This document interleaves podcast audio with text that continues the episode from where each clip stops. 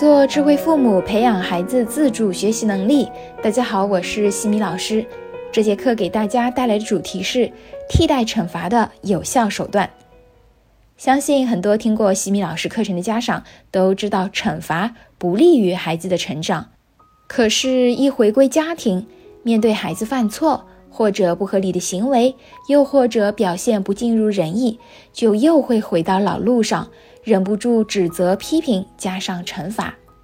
那什么是惩罚呢？就是指为了减少或者消除某种不良行为再次出现的可能性，而在此行为发生后所跟随的不愉快事件。既然是不愉快事件，那么作为孩子肯定是不希望受到惩罚的。很多的孩子之所以去顺从父母，是因为害怕受到惩罚。但久而久之，孩子就会变得盲目顺从、胆小懦弱、没有主见，甚至有的孩子为了避免责罚，选择撒谎。而有的父母说：“我是因为不想放纵孩子的行为，让他加深印象才罚他的，不然他怎么长记性？”这话是没错，相信父母们惩罚孩子的初衷也是为了孩子好。我们的确不能够放纵孩子的不良行为。那么我们可以怎么做呢？如何用一些手段来替代惩罚？那西米老师给大家提供一些有效替代惩罚的方式，促使家长可以更好的帮助孩子纠正一些行为。第一，提前约定设立规则，设立规则一定要提前说好，目的是让孩子知道正确的应该怎么做，如何在约定好的架构中去实行。我们同时要让孩子明白，规则并不是限制，而是可以帮助孩子在规则中更好的、更自由的做自己想做的事情，只要不打破规则就行。很多时候，孩子的行为被父母多次指出却一直没有改变的原因，就是缺乏规则意识。我们在与孩子提前设立规则的时候，一定要具体化，让孩子理解设立这个规则的原因。告诉孩子不允许他这么做的理由，以及规则可以带给他的好处。有人问，孩子如果打破规则的话，是不是可以约定惩罚？这个是可以的，提前约定好，比如约定好每天最多只能玩一小时的 iPad，如果违反约定，将要接受一至三天没收 iPad 的惩罚，这个是可以的。约定的惩罚是在与孩子商量好、孩子都认可的情况下才有用。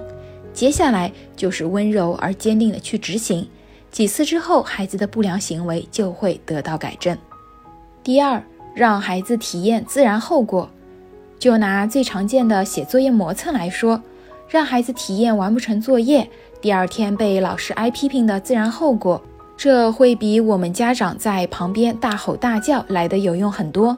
让孩子自己来承担这个行为所带来的后果，孩子才能够感受到深刻的教训，做到吃一堑长一智。我们父母有的时候会把孩子的事情当成自己的事情，这就势必会帮孩子去挡刀，那么孩子就会容易变得不以为然，也不会上心。让孩子体验行为后果，并不等于是在惩罚。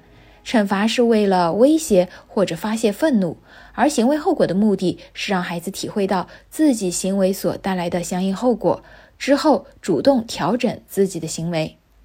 第三，告诉孩子如何补救。举个例子，孩子把隔壁邻居家的花瓶给打碎了，有的父母得知之后，会先在家里训斥孩子或者罚孩子，然后自己去给邻居赔礼道歉。这其实是很无用的教育方式。正确的做法应当是要告诉孩子如何为自己的行为负责，让孩子主动去给邻居道歉，并且用自己的零花钱赔一个花瓶给邻居，让孩子为自己的行为负责的同时，并引导孩子想办法去弥补过失。这个比单纯的惩罚有用很多。第四，开家庭会议，遇到有些事情。我们可以通过家庭会议的方式来共同讨论、寻求方案。比如，孩子考试成绩不理想，我们可以通过表达自己的感受，并且倾听孩子的感受，然后一起分析考试成绩不理想的原因，设定好下一次考试的目标，然后寻找解决的方法。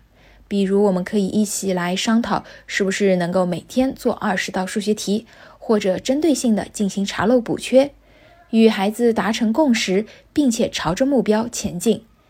家庭会议是对孩子平等尊重的体现，切记不要把家庭会议开成针对孩子的批斗大会。希望上面的几种替代惩罚的方式对你有所启发。你还能想到哪些替代惩罚的方式来纠正孩子的行为呢？欢迎与我互动沟通，西米老师看到之后也会给予反馈哦。